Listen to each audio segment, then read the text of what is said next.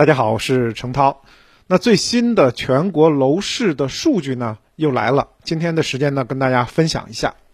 国家统计局十月二十日发布了二零二零年九月七十个中国大中城市新建商品住宅销售价格指数显示，中国七十个大中城市房地产市场价格涨幅略有回落。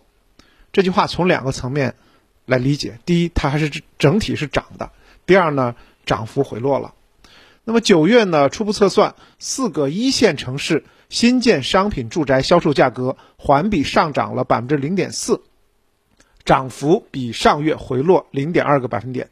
其中呢，北京、上海、广州、深圳分别上涨了百分之零点三、百分之零点五、百分之零点六和百分之零点四。从大家的体验上来讲呢，基本上是持平的。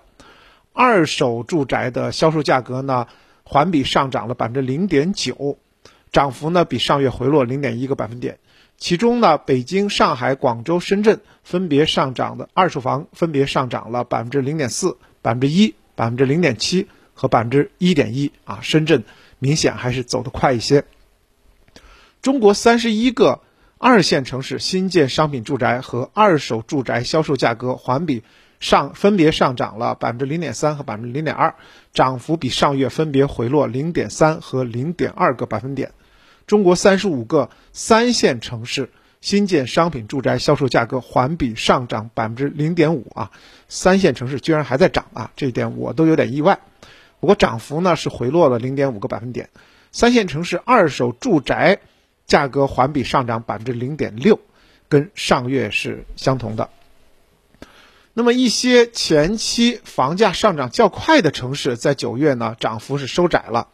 银川、唐山这些城市呢，在经历了房地产调控加码之后，房价涨幅收窄到百分之一及以下。而广州楼市随着需求的回落呢，也逐步趋于平稳啊。广州市的二手房提价幅度啊，在前一段时间是非常的惊人，大家都觉得北上广深。的广州啊，明显有补涨的这个需求。那么从九月开始呢，涨幅就开始回落了。那很多当地的呃房产中介表示说，目前的放盘价较年初也是已经在高位了。那么买家要接受这样的一个涨幅，他需要一个思想的准备，需要一个缓冲。因此呢，最近一段时间广州的房价涨幅在明显缩小。那么整体二手房涨幅放缓的主要原因呢，还是很多城市调控政策在升级。下半年，特别是七月份以来呢，已经有二十七个城市在收紧自己的这个房产政策，虽然力度不一，但是都是方向都是收紧。这些调控政策对于市场的影响，特别是对新建住宅的影响，逐步的显现啊。七月份开始出政策，到九月、十月，明显的就开始。产生效果了，所以呢，九月份新建住宅价格涨幅速度呢是超过二手房的。那么同时，市场供应量增加，大部分的企业销售都在抓金九银十，在增加供应量。那么市场呢，呃，明显的这个房源开始多，也开始有促销的这个力度。当然，一二线城市的涨幅放缓，跟这个换房需求的变化有关。今年四季度啊，呃，全国来讲，特别是一二线城市，这个新房供应量比较大。那部分房东呢是会有这个换房需求，那么他们有了换换房需求呢，也会加快出售二手房。所以呢，二手房的呃供应量也在增加，价格呢就不太强势了。那么从二手房的价格环比涨幅的数据来看呢，徐州是涨幅最大的城市，达到了百分之一点三。其实涨幅也不算大，啊，同时呢，徐州一手房的价格涨幅也是最高的，是百分之一点四。那么徐州呢，我们知道呢，应该是大家在房地产全国房地产市场当中一个比较不起眼的一个区域。那么因此的话，它的补涨要求是比较高的。同时呢，徐州地方政府呢，这个卖地，呃，收拢资金的需求也比较大。啊，最近一段时间的房地产市场呢是比较的这个活跃，那么由于涨幅过大，引起了呃各方面的关注之后呢，徐州其实也出台了一些限制政策。十月九号呢，徐州住建局就发布了关于进一步促进呃市区房地产市场健康发展的通知，啊，从这个土地供应、备案价格管理、装修行为，还有限售等方面呢，给出指导意见。其实呢，现在都不愿意当出头鸟，一旦涨得过快过快，马上地方政府相关部门都开始出台政策来限购。在一线城市当中呢，我们注意到九月啊，深圳的二手房的涨幅仍然是比较惊人的，环比看上去不高，环比呢涨幅是百分之一点一，但是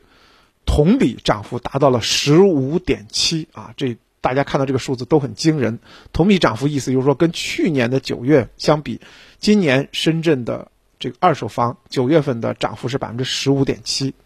说实话，这个它。基数已经很高了，如果再有百分之十五点七的涨幅的话，那现在这个价格确实是有点咬手。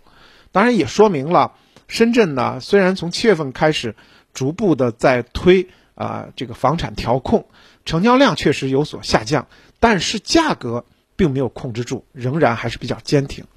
那么尤其是满五年的好地段的二手房的卖家，其实呢。在这个七深圳七幺五新政之后，选择上调了房价。深圳的住房需求现在仍然是远远是这个呃需求大于供应，购买力还是非常的旺盛。不少的业主笃定啊，说深圳楼市中长期基本面不会发生变化，所以其实很多不愿意出售的二手房业主是不愿意向市场妥协的，甚至还在上调房价。九月呢，深圳二手房涨幅大呢，主要还有一个原因就是很多高价盘在成交，这也是结构性因素造成的。很多的中小户型啊、中低价位的购买者，或者说大家口袋里钱不太殷实的啊，其实呢是会转向这个呃一手房市场，因为一手房市场好多是什么呢？在比较偏远的远郊区，那么相对来讲呢，房价反倒比较低。就分流了不少的需求，而主城区好的路段呢，现在基本都是二手房，那么二手房的价格就比较坚挺啊，这是一个呃结构性的因素造成的。那总体来看呢，今年新冠疫情之后需求呢确实得到了一定的释放，另外呢货币宽松程度呢也一定程度上带动了很多城市的房价上涨，但是呢从九月同比来看呢，呃价格的涨幅呢普遍在。一个数以下，就是百分之十以下，还算是比较温和的上涨。因此的话，很多呃机构也分析说，后期中国的房价基本上是以平稳，甚至很多城市以小幅下跌为主。随着密集调控所致的市场预期的落空，以及在三四季度体现出来的需求端呢，或者说买房端呢，整个还是比较疲软的。因此，在上一次的我们的直播当中，我个人的观点呢，也是认为，四季度呢，大概率各个城市的房价变动是以平稳或者小幅下跌为主。当然，我当时加了一个建议啊，就刚需、刚需的朋友，其实呢是有啊入手的这样的一些机会的。那么，我们也知道，由于一手房价格受限以及结构性因素等等，那么二手房呢，其实更能反映每。个地方房价变化的真实的情况，那么九月份中国七十个城市当中有十七个城市二手房呢，这个其实涨幅是出现了下跌的，那么二十三个城市二手房同比出现了下跌，这个同比出现下跌意思就是说有二十三个城市的房价其实呢在九月份是低于去年的九月的，那么从二十三个城市的区域分布来看呢，像北京周边。还有中原地区，河南、河北、山东西南片都比较集中。那么其中举例，像这个天津二手房下跌了百分之二点零点二，啊，同比下跌百分之四点六啊，这个跌幅很大。就是说，天津今年九月份二手房的平均价格比去年九月份下跌了百分之四点六。呃，太原呢同比下跌百分之三点四，郑州同比下跌了百分之四点五。郑州去年涨的是比较猛的。济南呢，呃，在九月份呢，价二手房价格同比去年下跌了百分之三点一，青岛下跌百分之三，石家庄呢，呃，同比下跌了百分之二点四。那么在二手房整体出现了同比下跌的情况下呢，一手房的很多开发商在呃，九月份呢也开始进行大规模的降价促销活动，比如说呢，这个呃济南的宝能城啊，就是大规模的在推自己的这个广告，而呃东南部沿海的很多城市呢，呃也在积极的进行一些这个房地产方面的促销啊。我们也知道，像这个恒大九月份就开始启动了它的打折，全面打折。那么应该说呢。热度比较高的二手房成交热度比较高的，仍然还是集中在珠三角的深圳、广州、惠州，长三角的上海、杭州、南京、宁波、无锡、扬州等等这些城市，确实是新兴产业发展比较好，人口流动比较稳定。所以整整体来看的话，刚才说到的珠三角、长三角的这些区域呢，其实房地产市场的活跃度还是比较高的。中西部地区来看的话，呃，成都。武汉是亮点，成都呢是中西部地区高新产业最为发达的城市。那么九月份啊，它的二手房价的同比上涨不得了，达到了百分之一点八点一。也就是说，今年九月成都的房价比去年九月成都的房价涨了百分之八点一，涨幅还是不错的。武汉呢，经过疫情之后呢，其实恢复的也不错。那么二手房价呢，同比去年九月呢上涨百分之零点一啊，虽然呢涨幅不大，但是经过了疫情的这样的一个呃防控和恢复，那么武汉能达到这样的一个纯上涨的状态，已经是很点赞了。以后呢，城市之间、区域之间楼市的分化是非常的厉害的，也是跟各个城市本身的产业发展紧密相关。我们知道，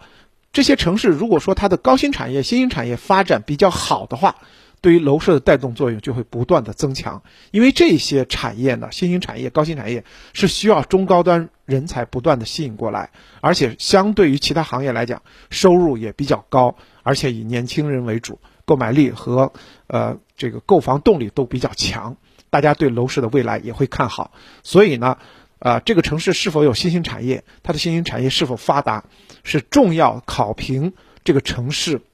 未来房价的一个主要的因素之一了。